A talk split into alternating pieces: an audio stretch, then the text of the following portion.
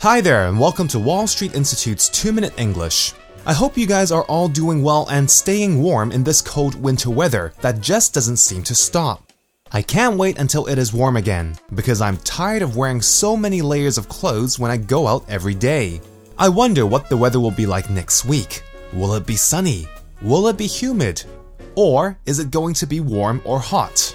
When we talk about the future in English, there are some different verbs and tenses we can use. The most common one is will. Notice that I asked you earlier on, will it be sunny? A common question that people might ask is, what will you do later on? What will you do tomorrow? What will you do this weekend?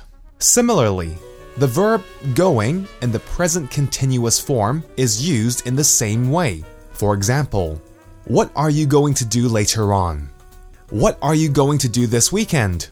Some people use the verb doing instead. For example, what are you doing this weekend? What are you doing later on? However, what if you want to talk about the future, but you want to emphasize that the action will be done almost immediately, or very, very close to now, like within 10 seconds or so? The verb we should use is be about to.